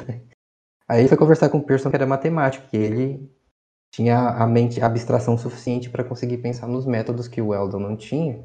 Mas ele migrou e, e aí a partir daí entrou tanto nisso que começou a escrever artigos sobre evolução, né? Então aquela série enorme de sei lá quantos artigos, entre 10 e 20 artigos que ele publicou lá desde 1894 até o comecinho lá dos anos 900, que é cada artigo é não sei o que na teoria da evolução, contribuições para a teoria da evolução.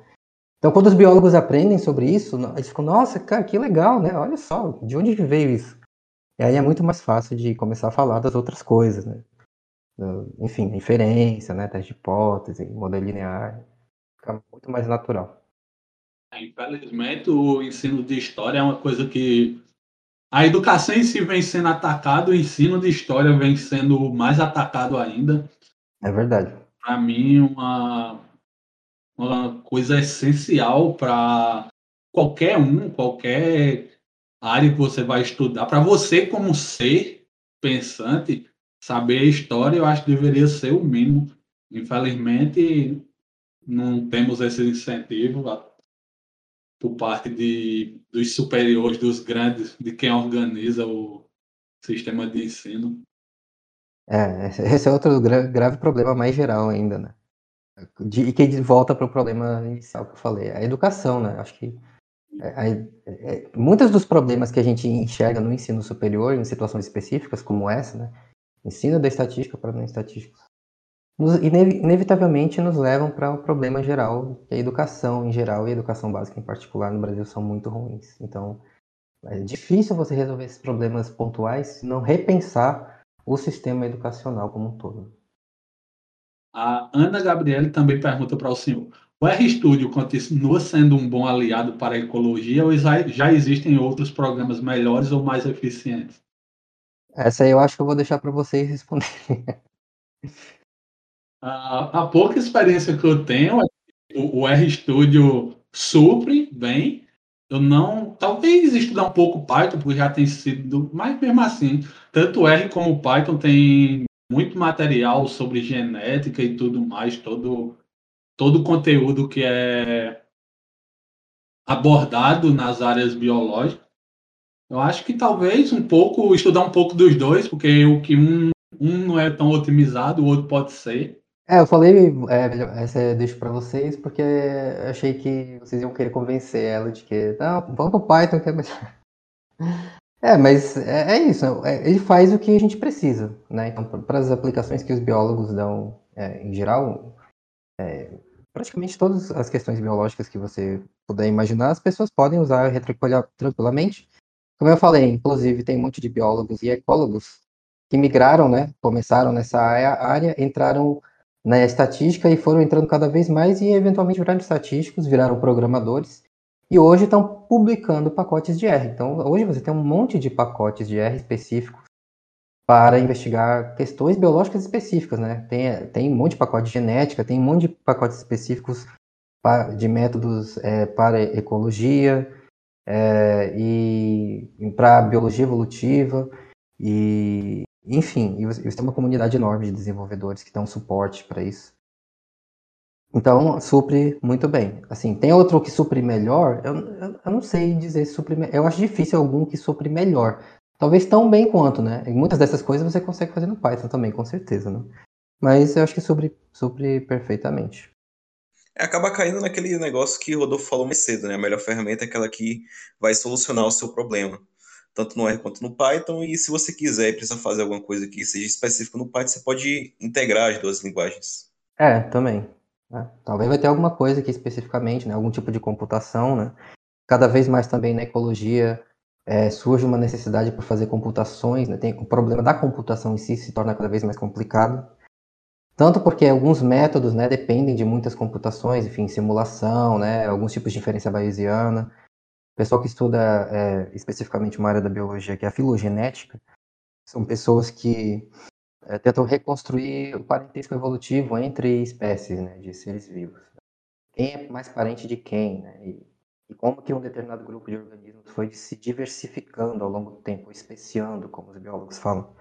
Para você conseguir fazer isso, né, O resultado disso é o quê? Uma filogenia, que nada mais é que um dendrograma, né? É um tipo de dendrograma.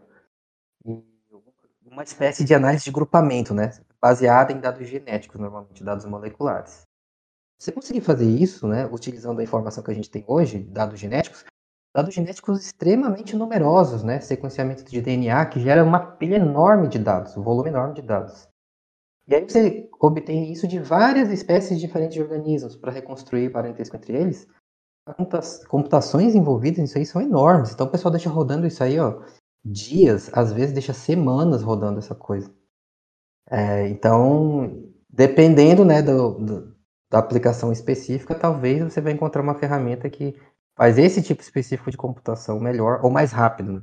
O Caio perguntou como é que a estatística estipula eventos que não aconteceram. Por exemplo, quantas pessoas não teriam morrido se a vacina tivesse li sido liberada mais cedo? Bom, acho que tem várias formas de você tentar responder essa pergunta, né? É, tem uma forma bem mais simplória de todos, que talvez até algumas pessoas viram pelos jornais transitando por aí, né? Que algumas pessoas comparando qual foi a taxa de mortalidade no Brasil com a taxa de mortalidade média global, né? Quantas pessoas a mais morreram no Brasil em relação a a quantas pessoas morreram em geral em, é, nos países espalhados aí pelo mundo, mas que é uma forma bem, bem grosseira, né?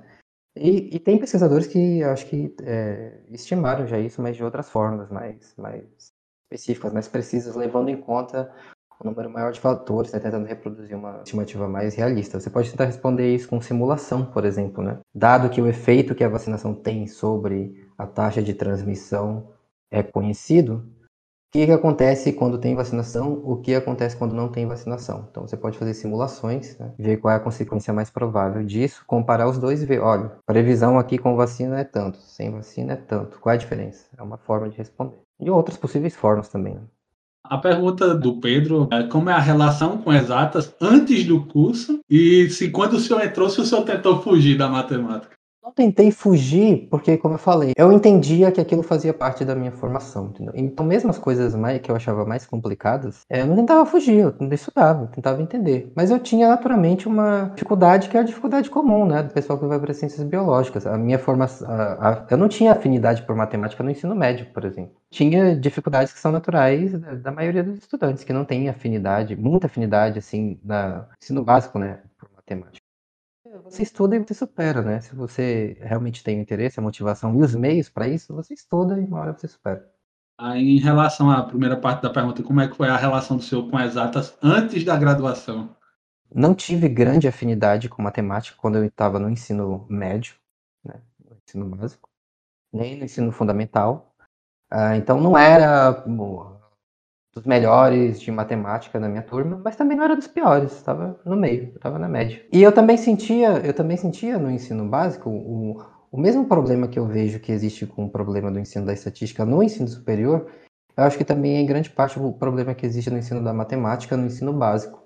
Que é essa desconexão que ainda existe com muita frequência entre conceitos de matemática que são extremamente úteis para as pessoas, mas que são apresentados de uma forma tão descolada da realidade que a, a maioria é, dos alunos não percebe isso, né? E quando você não percebe a utilidade de uma coisa, é muito difícil você se concentrar, você se motivar a estudar aquilo. Então, eu fui vendo, eu fui sofrendo as consequências disso com vários dos meus colegas também. Né? Um monte de coisa lá que você é apresentado, você não consegue entender realmente, mas para que, que serve isso? E aí, quando cheguei na graduação e na pós, aí eu percebi. Aí ficou claro para mim, ah, tá, então. Mas não teria sido muito mais fácil se, quando eu tive aula sobre isso lá no ensino básico, né? Se isso já tivesse deix sido deixado claro, sim, teria sido muito mais fácil. Então, acho que é, um, é uma barreira do ensino básico também que precisa ser superada. É, e o Onofre perguntou aqui também quais são as técnicas estatísticas mais utilizadas nas pesquisas da área de biologia de longe é o modelo linear de suas derivações, né? Regressão, a nova, teste T. E mais recentemente, cada vez mais, é, as pessoas estão usando cada vez mais é, modelos estatísticos cada vez mais, é, como posso falar, personalizados, né? Situações muito específicas. Na né? ecologia está ficando cada vez mais comum. Né? Então você tem um, enfim, um modelo estatístico cada vez mais sofisticados para responder algumas perguntas, né? Modelos estatísticos envolvendo variáveis latentes, né? Tipo, análise de caminhos ou modelos de equações estruturais, essas coisas estão ficando, nos últimos 10 anos, têm ficado cada vez mais populares. Isso tudo gera, é, tem uma conversa entre a biologia e a estatística há muito tempo, mas também tem uma conversa entre a biologia e outras áreas que também usam pesadamente estatística, tipo economia, por exemplo. Né? Então tem um, nos últimos anos tem, tem tido uma certa conversa assim, né, economistas e biólogos, porque são são ciências, né, e, e, métodos estatísticos servem para responder perguntas científicas. Então tem algumas coisas da economia que os biólogos estão olhando cada vez mais, olha, isso aqui dá para usar na biologia também e vice-versa. Então sempre tem uma, uma troca assim, mas de longe é para a maioria das perguntas que as pessoas fazem é o modelo linear. Tá? regressão e, e, e versões de regressão. A Dayana perguntou: de que forma a estatística pode contribuir para uma pesquisa voltada à distribuição geográfica de uma determinada espécie de plantas? Essa é uma das principais questões dos ecólogos, né? Uma das principais perguntas dos ecólogos é o que, influencia a distribuição dos organismos no espaço e no tempo? O que, causa a distribuição? Por que, que alguns locais têm mais outros têm menos, e quais são as consequências disso. Então, grande parte da pesquisa ecológica é baseada nisso, é entender o que determina a distribuição de um grupo particular de organismos. E a ecologia, quando normalmente os ecólogos tendem a estudar é, extensões espaciais assim mais locais, localizadas, né, uma área relativamente menor. Menor quanto? Tipo algum, alguns quilômetros, algumas dezenas de quilômetros. Quando as pessoas perguntam essas coisas numa extensão geográfica muito grande, né? Por exemplo, o que, que determina a distribuição de um organismo na América do Sul, no Brasil, no planeta inteiro? Geografia. Né? Mas que é essencialmente a mesma coisa que a ecologia, só que são pessoas que estão pensando numa extensão geográfica maior. É, então essa é uma questão fundamental, né? E, e aí normalmente como é que isso, como que isso é feito? Você precisa pensar no delineamento, né? Primeiro você tem que determinar que grupo de organismo você vai investigar é uma espécie em particular, um grupo de espécies. Aí vamos supor, nessa situação, né, é uma espécie só. De onde vêm os dados? Principais fontes de dados que os biólogos usam atualmente para fazer isso são duas. Primeiro, ou você vai a campo, você estabelece um delineamento, né? Uma determinada região de interesse, e aí você vai a campo e você vai em diferentes localidades e você determina se aquela espécie ocorre ou não naquele lugar ou, como os ecólogos chamam, a abundância, né? a quantidade, qual, qual o tamanho da população daquele organismo naquele local. E aí você faz isso em vários locais e você vai medindo é, variáveis associadas em cada um desses locais. Por exemplo, coisas que podem afetar a distribuição, como características do ambiente, né? É, enfim, tipo de solo, clima, né? características da vegetação, enfim. E essa é uma forma. A outra forma é você tem uma série de dados de distribuição, registros de ocorrência de um organismo, que já são coletados e conhecidos há muito tempo e estão depositados em museus. Então, existe uma tendência né, é, recente de pegar esses dados que estão depositados em museus, né? As pessoas depositavam e continuam depositando informações bio, de material biológico. Normalmente, quando depositam no museu, tem informações geográficas, coordenadas onde aquilo foi coletado. Então, isso é uma base de dados enorme, né, pública, que está lá esperando para alguém usar. Então, cada vez mais né, tem uma tendência de pegar essas informações e torná-las todas digitalizadas. Existem já bancos de dados digitais especializados com registros de ocorrências de espécies. Tem um bem famoso que chama o GBIF, né, mas tem, enfim, tem outros. E aí pesquisadores usam frequentemente, né, cada vez mais essas fontes de dados. Vai lá, coleta, faz uma triagem, né, tem que fazer uma, uma curadoria disso para ver é, o quanto essa informação é útil realmente para responder o que você quer saber. Mas você pega esses dados de distribuição e você também tem uma série de bancos de dados públicos online atualmente com informações de outras coisas que você pode associar com a distribuição do organismo. Clima, por exemplo, você tem bancos de dados climáticos globais, né? Um clima é, predito, né, da, da superfície da Terra mapeado para todo o planeta. Então você consegue associar um registro de um, uma planta, um animal num lugar com qual é o clima médio previsto ali, né? ou com características do solo, enfim, uma série de outras coisas. Sensoriamento remoto é uma tecnologia que é cada vez mais usada na ecologia também. Satélites, enfim, que tem, tem sensores, e aí eles ficam é, extraindo informação da faixa temporal vermelho, ou enfim, ondas eletromagnéticas, eles captam essa informação, e a partir dessa informação, o pessoal que trabalha com geoprocessamento, eles conseguem prever uma série de características da superfície da Terra com base nessa informação que está lá no espectro eletromagnético que o satélite detectou. Os ecólogos também têm usado isso muito, né? e a tendência é usar cada vez mais. Tecnologia que você consegue uma quantidade enorme de informação para a superfície do planeta inteiro. E a Gabriele também perguntou qual a importância das técnicas estatísticas para os resultados dos estudos realizados na área da biologia. A importância é total, né? É, qualquer pessoa que vai responder uma. vai fazer uma pergunta biológica e vai coletar uma amostra para responder essa pergunta precisa de estatística. Então, é, são praticamente indissociáveis. Isso não é só da biologia, é da ciência em geral, né? É, é a linguagem da ciência, como falava o, o Pearson, né? Estatística é a linguagem da ciência. Então, você tem uma pergunta que você quer responder sobre o mundo real, vai coletar dados para respondê-lo, né? Vou coletar uma amostra. Então, automaticamente você tá, já está falando a língua da estatística. Então, por isso que faz parte da, da, da formação de qualquer cientista, de qualquer pesquisador. A estatística é a ferramenta que se, se utiliza para alcançar a resposta. Exatamente. A, a forma que a gente encontrou, né? Que pessoas encontraram de de tornar operacional o método científico, né? respondendo as perguntas com a menor certeza possível. Ah, uma dúvida minha, professor. Uh, recentemente teve um boom da, da data science, machine learning. A gente viu muita utilização deles na predição de casos de, do corona, de, de doenças causadas por insetos e tudo mais. Mas como é que o senhor enxerga a utilização da, do data science, do machine learning, em outras áreas da biologia que não seja necessariamente o estudo de doenças? Por exemplo, o estudo de espécies de animais e tudo mais. O senhor já viu a utilização? Sim, essa é outra tendência que eu acho que é geral e inevitável, né? Uma área específica que eu posso dizer em que está se fazendo cada vez mais uso e, e provavelmente daqui a alguns anos isso meio que vai virar um padrão Tradicionalmente, como é que os biólogos identificam ou, ou, conhecem uma espécie? Você precisa observar características morfológicas da forma, né? Você coleta um animal, uma planta, por exemplo, vocês vão ver lá quais características principais que esse organismo tem, só ele tem e nenhum mais tem.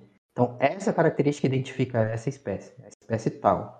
E assim a gente consegue reconhecer e discriminar espécies diferentes de seres vivos. Isso tem sido feito há 200 anos, há mais de 200 anos. Né? Ah, só que a tecnologia foi melhorando e atualmente você tem outras fontes de, de identificação. Você tem DNA, por exemplo, agora. Né?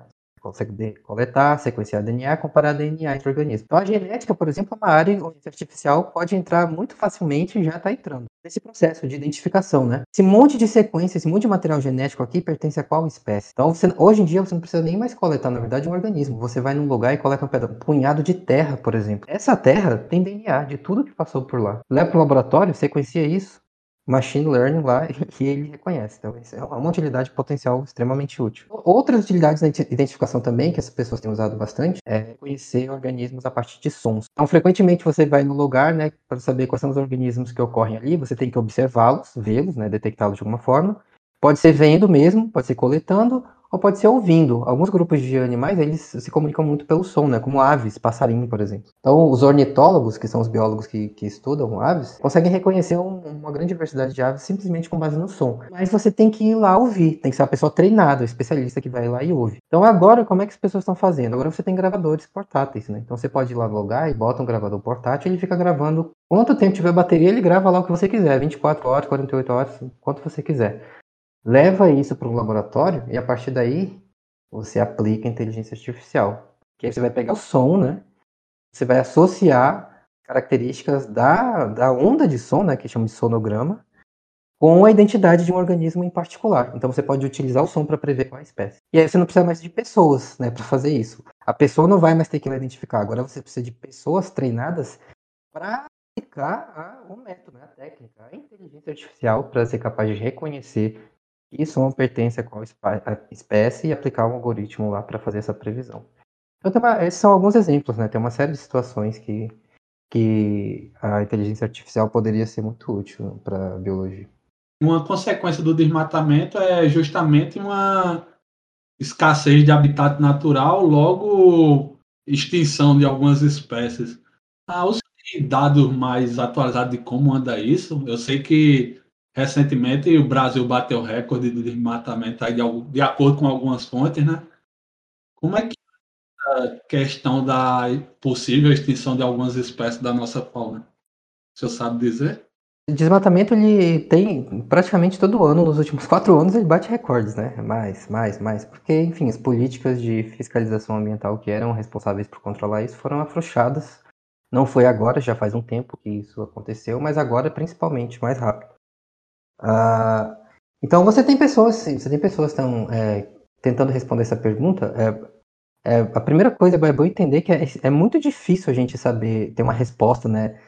É, uma incerteza razoável sobre isso. Por quê? Porque esse é o grande problema da biologia que eu falei antes, né? É coletar dados. O grande problema da biologia ainda é como é que você obtém os dados para responder essa pergunta. Então, para você saber qual é a taxa de extinção de, da fauna brasileira, por exemplo, especi especificamente, você tem que ter levantamentos populacionais das espécies que ocorrem no Brasil. E a gente não tem isso, tá? Todo o Brasil, né? Como um todo, em geral, não existe. O que você tem é grupos de pesquisa estudando locais específicos, né, pontuais. Então você tem grandes grupos de pesquisa na Mata Atlântica, por exemplo, né? Tem grupos de pesquisa atuando na Amazônia também. O INPA, por exemplo, é uma instituição, né, que é na região amazônica, é uma referência. Tem, tem museus, um, um, museu de história natural é Emílio Guild, no Pará, em Belém. Você tem as universidades federais, enfim, no centro-oeste, no nordeste também. Uh, então você tem é, como se fossem fotografias, né? pequenas fotografias que está acontecendo. A gente sabe que sim, está havendo um processo de, de extinção generalizada e aparentemente, em, de forma bem geral, assim, bem grosseira, a Extinção é um fenômeno natural normal, né? A maioria das espécies que a gente sabe com base no registro fóssil que surgiram no planeta já sumiram, né? É normal, surgem espécies, elas vivem um certo tempo e eventualmente são extintas, surgem outras no lugar e assim vai. O problema é que atualmente a taxa de extinção é muito mais rápida do que essa taxa de extinção natural. Então, é, com base na informação disponível que a gente tem, principalmente de registro fóssil, tem pessoas que estimam que a taxa atual de extinção que a gente está vendo é, no último século, principalmente, né, é, é, em torno de 100 vezes maior do que a taxa de extinção de fundo, que chama, né, que seria aquela taxa de extinção natural que deveria acontecer de qualquer jeito, sem intervenção humana nenhuma. Então, a gente está perdendo espécies 100 vezes mais rápido. De organismos em geral, a maior parte das informações disponíveis, de novo, não é para todos os organismos, tem viés para um grupo particular, que são os animais vertebrados. Os animais vertebrados são tipo mamíferos, como nós, né? Ou macaquinhos, né? Enfim. É, nossos parentes biológicos mais próximos. E aves, mamíferos e aves. Né? São os organismos que têm mais informação, têm mais levantamentos. O pessoal que estuda especificamente isso são chamados biólogos da conservação, né? Estão interessados nesse, nesse problema da extinção e de como faz para conservar espécies a gente tem a maior parte da informação é sobre isso. Só que a maior parte dos organismos que existem, descritos, conhecidos, não são esses tipos de animais, né? São animais bem pequenos, são os insetos, né? São esses animaizinhos pequenos que a gente é, vê assim em geral, acha que transmite doença e tal, mas é uma minoria que na verdade faz isso. A maioria deles vivem aí é, reciclando matéria orgânica na natureza, polinizando as plantas, né, que servem de comida para a gente. Então, todo o agro, agronegócio depende disso, depende desses insetos. É, abelhas, mas também vários outros tipos de insetos, besouros, né, inclusive vários tipos de mosca também são polinizadores. Então, é, o grande problema atualmente é saber qual é a taxa de extinção que está afetando esses bichos aí, porque se eles sumirem, significa que literalmente toda a nossa economia vai para o ralo. Porque a gente depende totalmente disso biólogos dão até um nome especial para isso, chamam isso de serviços ecossistêmicos. São essas coisas, né, que, enfim, organismos, a fauna, a flora, o ambiente natural faz pela gente que sustenta o nosso modo de vida e, e a gente não paga nada por isso. É um serviço que eles prestam de graça. Então existe uma incerteza, tá? Não, não tem como a gente é, saber com certeza. O que a gente sabe com certeza é que existe uma tendência de extinção em geral cerca de 100 vezes mais rápida do que a, a taxa de extinção natural. Tá? E se a gente não fizer nada, a tendência é ela continuar. Ó, a gente já está vendo, né? Já está chegando. Mudança climática já está aí, né? É, o pessoal que trabalha que estuda especificamente abelhas já reconhece, especificamente no grupo das abelhas, já reconhece um declínio grave, extremamente acelerado de populações de abelhas polinizadoras em todo o mundo. Tá? Todo mundo os meli, é, apicultores, né, que são os criadores de, de abelhas, já é um problema extremamente sério para eles. Né? Já está afetando a economia de alguns países, a produção de mel em alguns países, tipo Estados Unidos. É, e, e não tem soluções é muito simples é, de curto prazo para tomar sobre isso, né? Porque são para você resolver esses problemas, né? Você começa a perceber que uma coisa encadeada na outra, né? É, o grupo, é, o problema é com as abelhas, mas na verdade é um problema geral, que é a destruição dos ambientes naturais, onde, enfim, onde esses seres vivos vivem, né? desmatamento, derruba floresta, tal. Então, você começa a perceber que uma coisa leva a outra, e aí no último caso, onde é que você chega?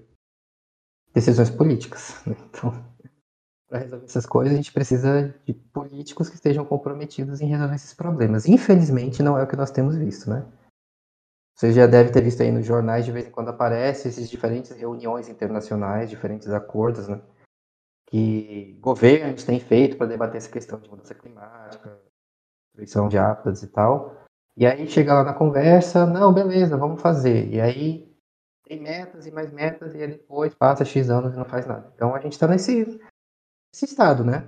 Estado de letargia. A tendência é continuar como está, então continuar piorando, infelizmente. Ah, eu estava assistindo um episódio do podcast, eu não lembro agora qual foi o quem foi o convidado e qual foi o podcast, mas eu vi que, tipo, teve recentemente a gente, todo mundo que realmente. Acho que todo mundo está bem ciente da expansão agroeconômica que está tendo, que até é um debate muito grande se eles que estão. Eles são os maiores contribuidores para desmatamento e tudo mais. E uma pergunta que me chamou bastante atenção foi: a expansão desenfreada do agronegócio pode culminar na destruição do próprio agronegócio por destruir habitat de insetos que são polinizadores e tudo mais?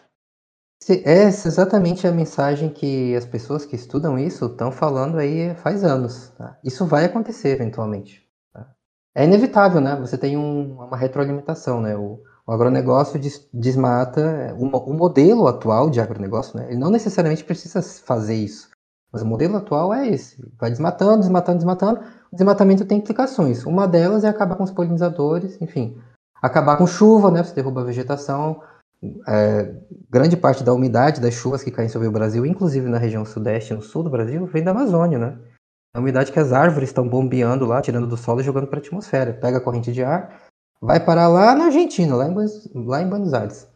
Então, é, as, as, pessoas que estudam isso estão falando justamente isso. Olha, vai chegar uma hora que o desmatamento é tanto que você não consegue mais sustentar esse modelo econômico. A forma como o agronegócio é feito atualmente, né? Ele se torna insustentável, não econômica, é, aliás, é economicamente insustentável, mas porque ele mesmo destruiu os seus meios de, sustentação em longo prazo, né?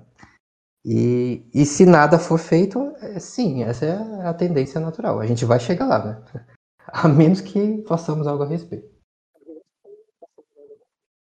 Eu acho que falta muita consciência sobre como é frágil esse equilíbrio de tudo e como a gente poderia, de uma forma menos agressiva, continuar. E o agronegócio poderia coexistir facilmente com a floresta, com a fauna, com a flora.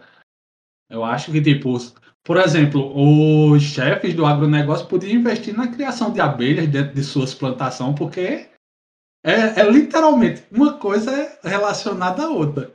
Quanto mais inseto polinizador, maior a polinização, maior a produção. Simples assim, né? Essas relações todas são conhecidas. A pessoa, ecólogos estão estudando isso há muito tempo. A gente já sabe disso tudo. Só como eu falei, Esbarra onde? Esbarra em decisões políticas, né? Então a gente precisa criar um consenso coletivo, né? Uma mobilização social, né? Convencer as pessoas, né? Os eleitores, que isso é importante, né? A economia é importante? É, mas a economia é importante não é só hoje, ela, ela precisa ser sustentável no prazo, porque se chegar amanhã e não funcionar mais, e aí, vai fazer o quê? Então, é, existe uma série de alternativas que as pessoas têm propostas ao longo do tempo, né? O sistema de agrofloresta, por exemplo, é um exemplo, né? Que você associa a produção agrícola ou pecuária com a silvicultura, né, que é a produção de espécies da própria floresta, produção de frutos, por exemplo, ou produção, de, enfim, de produtos químicos que podem, podem ser utilizados pela indústria química, né? A produção de medicamentos, por exemplo. Então você consegue, tem vários estudos, inclusive da, de, de órgãos governamentais mesmo, a Embrapa, por exemplo, no Brasil, né? Faz uma série de estudos sobre isso. Então, tem um monte de casos estudados de modelos alternativos que podem funcionar, que se aplicados em largo, larga escala, poderiam é, ser uma alternativa para o modelo atual que a gente tem. Mas depende de decisões políticas. Então, até lá, a gente vive esse impasse. Ah, o senhor falou do impacto da floresta amazônica até na questão climática da Argentina. Eu vi uma reportagem esses dias que eu achei muito foda, foi a areia, os ventos trazem a areia do deserto do Saara para a floresta amazônica. É, então para você ver que é uma coisa que não é intuitiva, né? Quem quer pensar nisso? Essa é uma coisa que a gente está entendendo melhor recente também, isso é uma coisa dos últimos 20 anos, né? As pessoas começaram a prestar mais atenção para isso. E, e, a NASA rastreou esse movimento, né? Que a NASA, né, que é a Agência Espacial lá dos Estados Unidos, eles rastrearam por satélite, então formam-se plumas, né? Que no, no norte da África ali tem, tem o deserto Saara e o deserto do Sahel, que tem uma quantidade enorme de areia, e essa areia é riquíssima em nutrientes, e especialmente em fósforo, que é um nutriente que é muito importante para o crescimento das plantas e é extremamente escasso nos solos amazônicos. Solos tropicais em geral, mas especialmente da Amazônia. Então, durante muito tempo, isso foi uma pergunta do, dos biólogos né, e dos ecólogos em particular. Como é possível que você tenha uma floresta tão exuberante numa região que os solos são tão pobres, em que plantas, essas plantas é, que são cultivadas, na, que a gente come, né, não crescem naturalmente no solo amazônico. Tanto é que alguns governos, né, governos militares, por exemplo, tentaram instalar agricultura aqui, não funcionou porque, porque o solo não deixava. Como é possível, então, ter a floresta tão, com, tão exuberante, com árvores tão enormes, né? Árvore de 80 metros de altura, como é possível isso? E agora a gente está começando a entender, né? É bem recente, que parece que tem a ver com isso, tem a ver com esse monte de nutriente que vem com o vento, atravessa o Oceano Atlântico, lá da África e chega na Amazônia. Então, de certa forma, a África fertiliza os solos da Amazônia. Simplesmente Pode. É uma doideira mesmo, né? É uma coisa que não é, não é trivial, mas, é, mas aí você vê a importância né, da ciência e de cientistas para perceber, detectar essas, essas relações e, e aí, com base nisso a gente consegue tomar decisões melhores, né? Sobre o que a gente vai fazer sobre isso tudo que está acontecendo.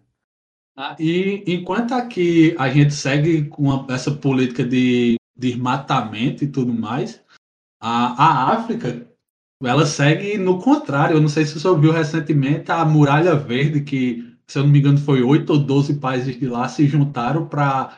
Eles estão literalmente plantando árvores de um lado a outro da África e já está impactando o clima lá. Regiões que não chovia há não sei quantos anos já está chovendo e tudo mais. E eles, o governo de lá criou criou tipo uma classe de emprego que é para as pessoas que moram perto ficar cuidando da floresta. É, eu não, eu não sei muitos detalhes sobre isso, porque eu não li muito a respeito, mas eu, eu sei que existia esse projeto, né, que essa ideia de fazer um cinturão, né, porque eles também estavam lá sob risco de desertificação, né, a, a, essa grande deserto que existe no norte da África está crescendo, né. Então tinha esse problema de como é que vai virar tudo deserto, o que, que a gente vai fazer? Então pensaram, tiveram essa ideia aí que pelo jeito está funcionando, né. É, então, existem meios, né? Existem meios, né? não são coisas inviáveis. Só que, infelizmente, de novo, a gente fica esbarrando nessa coisa, né? Precisa de uma organização coletiva, né? Não é uma pessoa chegar lá e fazer coisa. Tem que ser uma iniciativa do Estado, né? Tem que ser uma política de Estado para fazer essas coisas. Sem planejamento é muito difícil fazer alguma coisa desse tipo em larga escala no Brasil, por exemplo, né? Vamos mudar o modelo econômico, vamos mudar o modelo de agronegócio, mas quem que vai fazer isso? Em geral, né, a gente sabe, as pessoas estão que, que lucram com isso, com atividade, qualquer atividade econômica, estão muito interessadas no lucro imediato, né? Quanto eu vou ganhar agora? Porque eu gastei dinheiro, eu fiz investimento. Quanto eu vou ganhar agora? Então, é a importância tão grande do Estado de planejar e coordenar essas atividades para que a gente tenha agora, mas tenha amanhã também. Perfeito. Então fica aí, eu acho que fica de dica, quem quiser dar uma olhadinha, eu achei muito foda. Dá uma pesquisada aí, a Muralha Verde na África. Tá, tem, acho que tem umas imagens mais atualizadas e tipo, já é gigantesca a floresta que eles estão construindo lá. Simplesmente. Uma, é uma coisa continental mesmo, né? Continental, eles já conseguiram cortar de um lado a outro, tipo, na horizontal, a uhum. e ali na região que o deserto estava avançando em cima dos países. E é muito foda, porque tipo, já tá começando a chegar espécie de pássaro lá que não tinha, já tá começando a chover em regiões que não choviam há muito tempo. E, tipo, tá tornando o local habitável de novo, porque, tipo, tinha muito canto que o deserto já tava deixando inabitável. Não tinha como as pessoas viver lá. E tá gerando uma, nova economia por, porque tá gerando emprego. É só conscientização mesmo da importância da nossa floresta, da nossa fauna e da nossa flora. Então é isso. A gente, a entrevista termina por aqui. Eu quero agradecer ao senhor, professor. Muito obrigado por ter nos cedido esse tempo. Foi uma conversa maravilhosa. Eu que agradeço, Rodolfo, Gabriel também. Muito obrigado pelo convite, tá? pela oportunidade de trocar essa ideia. E estamos aí. Muito obrigado. Então é isso, pessoal. Esse episódio fica por aqui. Até a próxima. É isso aí, pessoal. Esse aqui foi mais um episódio do StatCast com o tema O uso da estatística na biologia. E a gente se vê na próxima.